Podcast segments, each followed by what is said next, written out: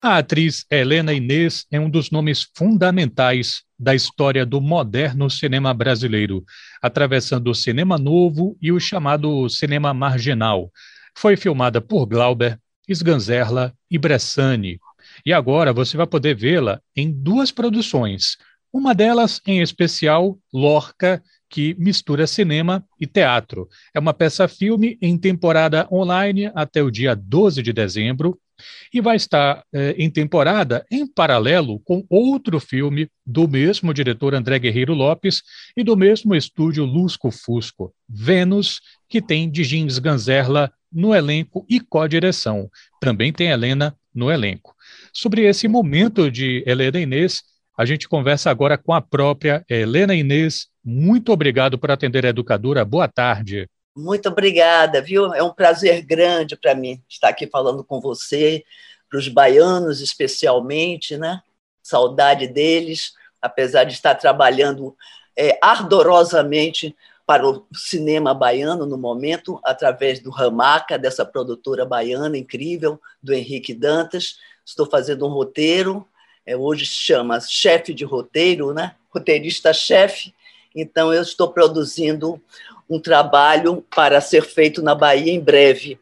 E também, no momento, junto a esses filmes incríveis, Lorca, que realmente é um desafio né, para ser feito, aquela andarilha, né, carregando aquela imensa máquina de fazer cinema, de fazer arte. Né? Foi um desafio muito grande, ao mesmo tempo recebo um dos maiores prêmios do cinema brasileiro, né, que é o Leon Krakoff, na Mostra Internacional de Cinema. E também está sendo lançado um livro, o ano passado foi lançado na França, ele originalmente ele foi lá que ele foi, foi lançado.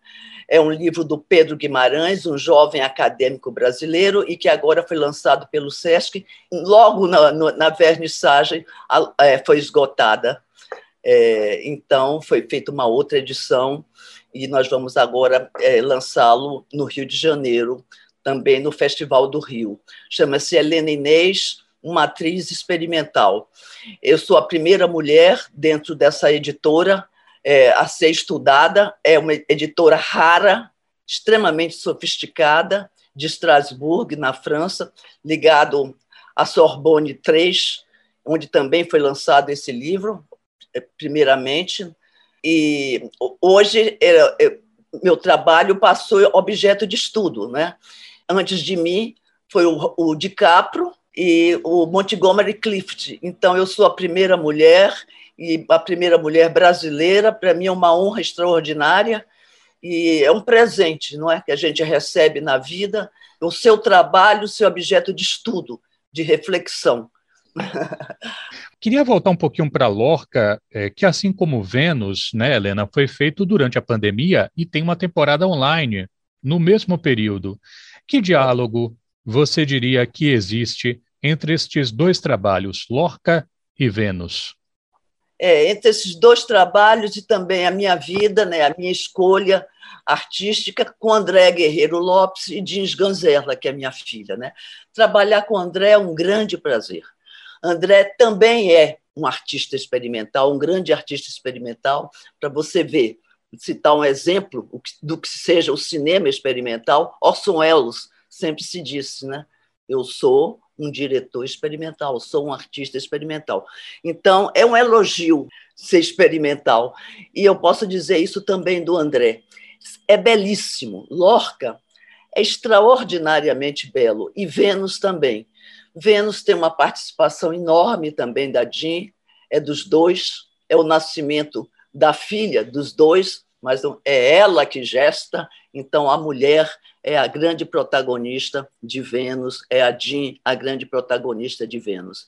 Em Vênus eu apareço, apareço de uma forma linda e foi muito surpreendente para mim, porque eu não sabia que eu estava Porque é um filme autoficção, né? É importante dizer isso para os ouvintes, é um filme autoficção. Imagino como é que a Helena é. não foi captada. Exatamente, mas é Vênus é Jean e a filha de, deles, né, Luna, minha neta, então é muito lindo o Vênus, mas o que eu posso falar mais diretamente do meu trabalho é Lorca, que tem um trabalho fortíssimo de atriz, o mesmo trabalho que foi estudado através desses filmes, através dos filmes da Bel Air, que eu fiz com Rogério Ganzelli e Júlio Bressani, não é? Que foram muito premiados, né? Então, é este trabalho que eu tenho uma ligação profunda com Lorca. E Lorca foi realmente exaustivo, extremamente difícil. O filme inaugura no dia 7 de setembro, na Avenida Paulista, né? com um avião sobrevoando com Bolsonaro e o, o, e o povo olhando para cima e aplaudindo. Eu fiquei extremamente emocionada, que é os prantos, usando máscara o tempo todo, né? corretíssima, mas aos prantos, altamente emocionada, com textos inacreditáveis do Lorca.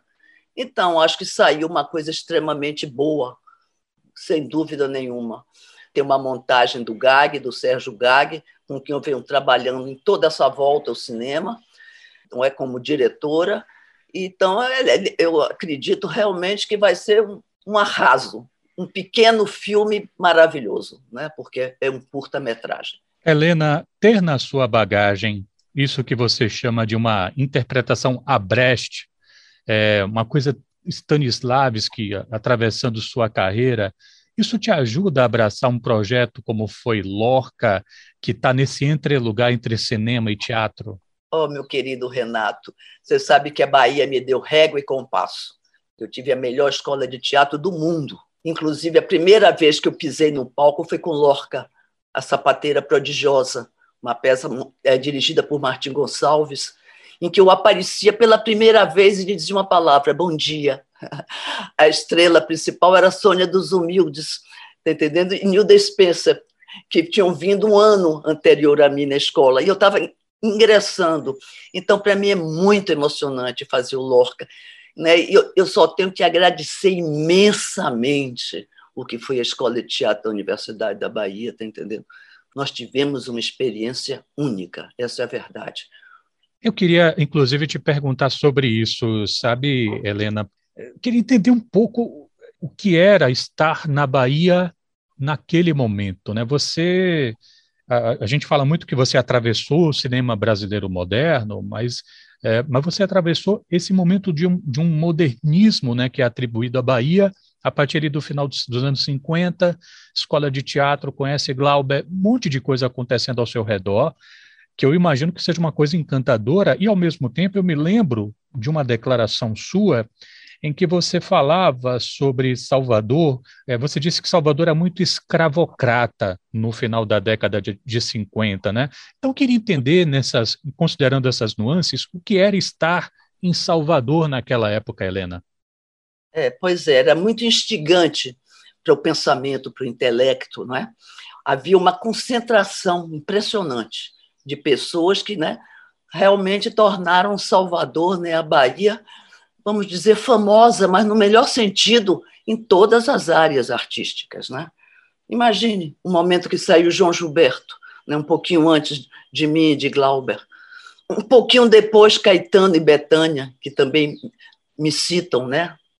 Durante os seus trabalhos, durante o, eles lembram essa primeira força, né, que foi essa pessoa, Helene Inês, né, fazendo teatro menina, completamente menina.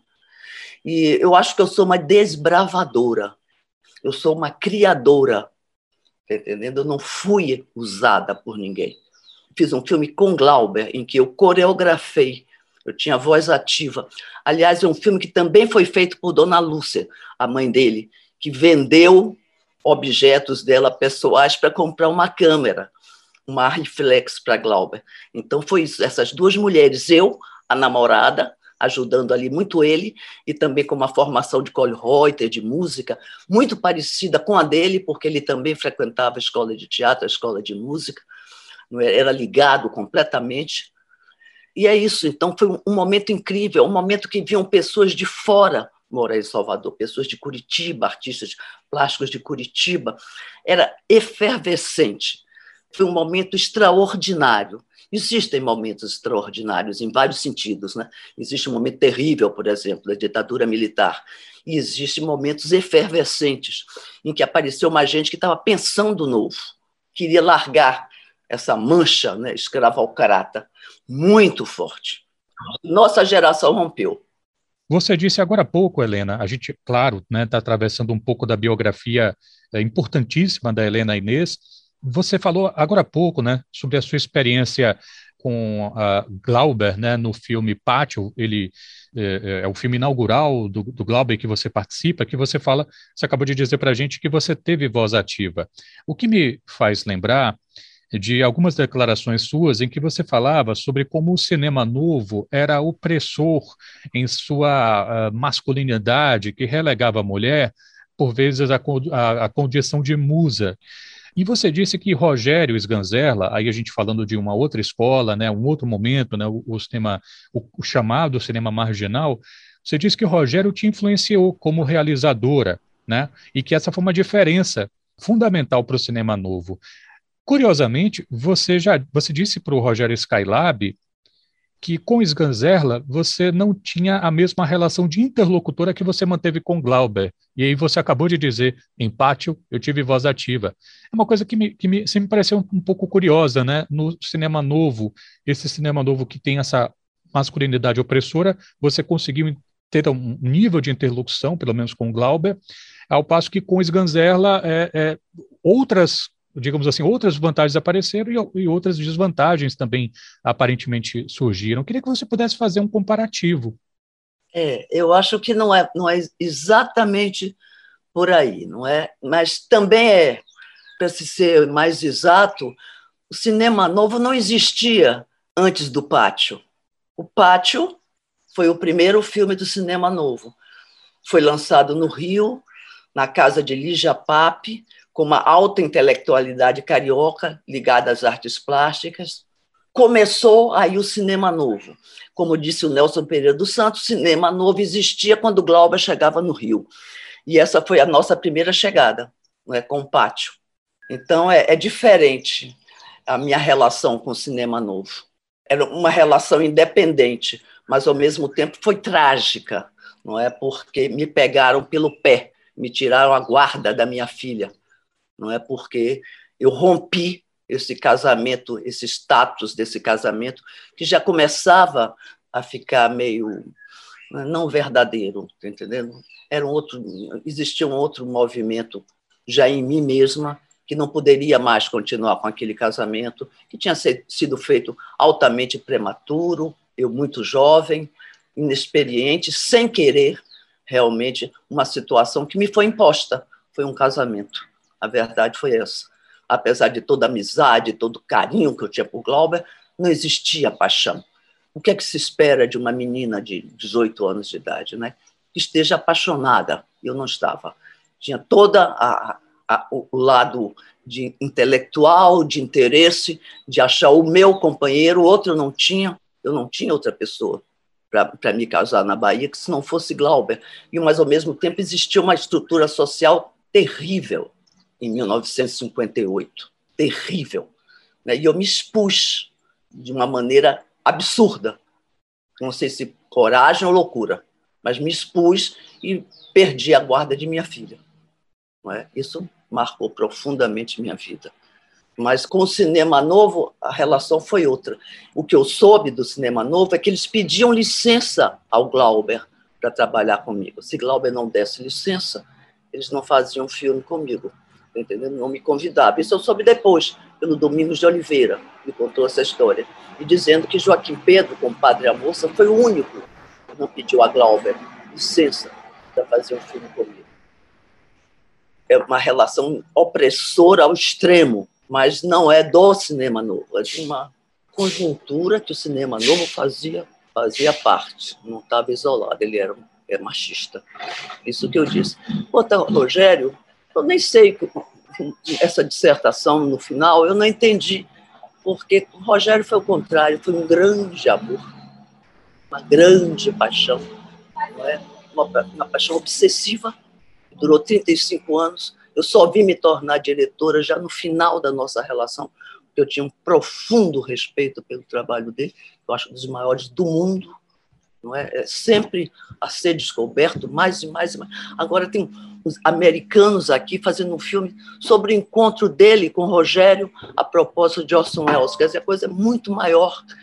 não é? Os filmes de Rogério sobre Orson Welles entram em cúpulas cinéfilas de altíssimo nível em Munique, fora do Brasil. É esse o nível de Rogério. É a ser descoberto. Lauber foi descoberto. Enquanto estava vivo, não aguentou a barra, não é? Uma pessoa sensível, um artista, não aguentou a própria vivência terrível e morreu. A verdade é essa. Rogério também não aguentou a pressão da ditadura, a pressão, inclusive, de brigas internas contra ele, simplesmente porque, como disse Glauber, eu tinha saído da tribo, tinha ficado com Rogério. No final, houve uma união, Glauber se voltou em paz, mas existe essa história na minha vida, tá entendendo? Existe essa história. Agora, a contribuição no, no, no Bandido da Luz Vermelha ou no Pátio foi a mesma de imensa liberdade, total liberdade. Eu sabia que aquele rolar no chão do pátio, eu me interessei por ele fazer aquilo, entendeu? Como no Bandido, de romper também uma estrutura, como você falou, Stanislavskiana, e ser mais Brecht, ser mais cabeça não é, do que emoção. Beleza, gente. Helena citou aqui, né, o Bandido da Luz Vermelha, né, um filme é, do, do Rogério Sganzerla, que, enfim, dispensa apresentações, no qual ela também esteve presente. Helena, eu me lembro de uma vez você citar um filósofo oriental que era crítico à situação contemporânea do trabalho, é, se eu não me engano era Byung-Chul Han? Isso, meu querido. É ele. Que bom você citar ele. Que ele bom. foi uma referência do seu filme A Moça do Calendário. Me lembro de você falar sobre ele. E você também já comentou várias vezes que você leu sobre religiões orientais, que você gosta de um grande diretor oriental. São pistas de por onde andam os seus interesses estéticos, existenciais, em termos de arte e pensamento? O Oriente é influente? Como é que isso funciona na sua mente, na sua, enfim, para você, Helena? Pois é. No caso do Byung-Chul Han, que foi realmente uma grande descoberta, sabe, na minha maturidade, porque eu conheci através da Sociedade do Cansaço, hoje eu conheço ele, leio e releio, leio e releio. Eu estou fora de São Paulo, estou na Serra, trago o livro deles. Dessa vez eu estou lendo Morte e Alteridade. Ele é extraordinário. Ele nasceu na Coreia do Sul, que vive um momento interessantíssimo né, de ebulição não é social, é uma coisa estranhíssima que está acontecendo na cultura. Ele nasceu lá, mas ele é alemão, clássico, né, como acadêmico, né, estuda Kant, Hegel, ao mesmo tempo né, tem essa mente que eu diria zen budista, não é? Porque ele coloca o vazio, esse estado do vazio, dentro do trabalho dele filosófico, altamente ocidental né, e religioso, Kant, Hegel, essas pessoas são profundamente religiosas, né? formaram o pensamento religioso ocidental, e ele vem com uma outra história, né? mas não é história, é ele que é assim. É, essa coisa zen me impressiona, principalmente num cara que, muito culto, extremamente culto, que optou por ser alemão, porque, porque ele sabia que ele iria divulgar mais o pensamento dele como professor em Berlim, né? ele também é formado na Alemanha. Essa é uma grande figura para mim. O outro também, oriental, que eu adoro, disse uma coisa belíssima, né? que é o Saimilian. Ele tem isso também, sabe? É, é, gay, né? Ele, ele faz filmes, são homossexuais no sentido nessa paixão pelo homem. Então, aquele corpo, como ele fala, para mim o que interessa no corpo é a alma que passa por ele, e se mantém. Olha que coisa maravilhosa. Você, e, e, exatamente o, o, grande muso dele, vamos dizer assim, que é um grande artista, conheceu o menino e hoje já é avô. Então, aquele corpo que adoeceu, né?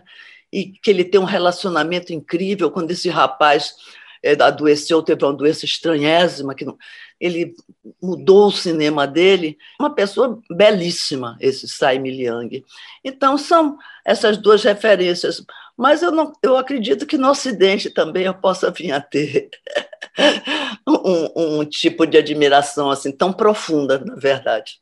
Eu estou conversando com a Helena Inês, a gente, claro, está né, aproveitando né, para perguntar várias coisas que são ligadas à, à, maneira como ela vê a vida, né, a trajetória que ela, que ela teve na arte brasileira. Helena, eu, eu, sei do quanto você é crítica, né, a coisa da musa do cinema novo, mas deixa eu te perguntar, se é que já não te perguntaram, Ney Mato Grosso, que já esteve em três filmes seus, é seu muso?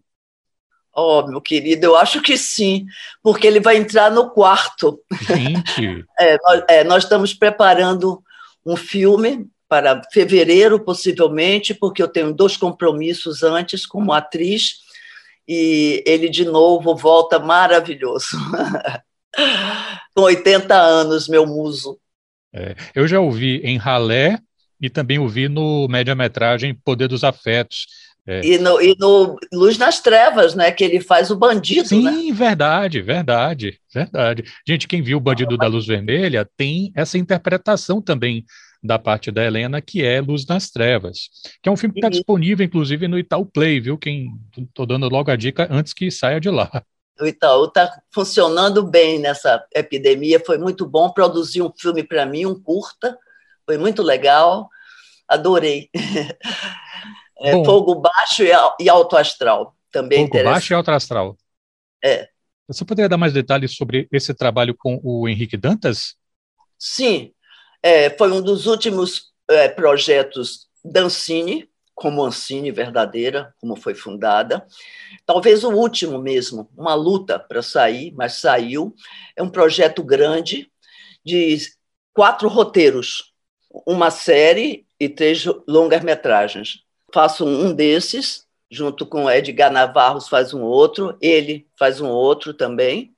Eu escolhi, claro, a Bahia, Salvador, e um personagem imaginário, mas também ligado ao faquirismo, porque quando nós ganhamos esse projeto, a minha apresentação futura do roteiro é, seria sobre relatos de uma faquireza. Então, eu ligada a esses relatos de uma faquireza, adaptei a Salvador dos anos 50.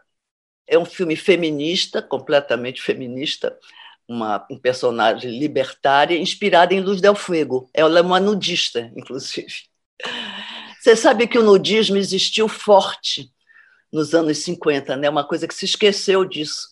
O mundo esqueceu essa parte, foi forte, começou na Alemanha nos anos 30, de, não, depois da guerra, né, final dos anos 39, 40, e aí pegou nos anos 50. Em Salvador existia uma colônia nudista.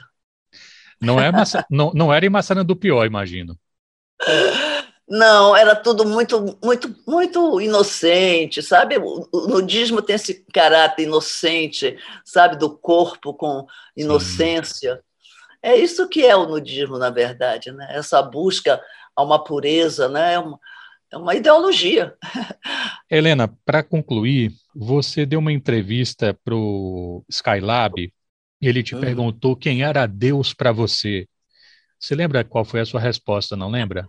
Não lembro. Qual você foi? disse que, a, que o Deus para você era o mar da Bahia. Que lindo, meu Deus, que lindo. É que, que, que, não é que foi Dorivar, não é isso? Dorivando. Qual foi a última vez que você teve um banho ou contemplou o mar da Bahia aqui, Helena? Oh, que coisa linda!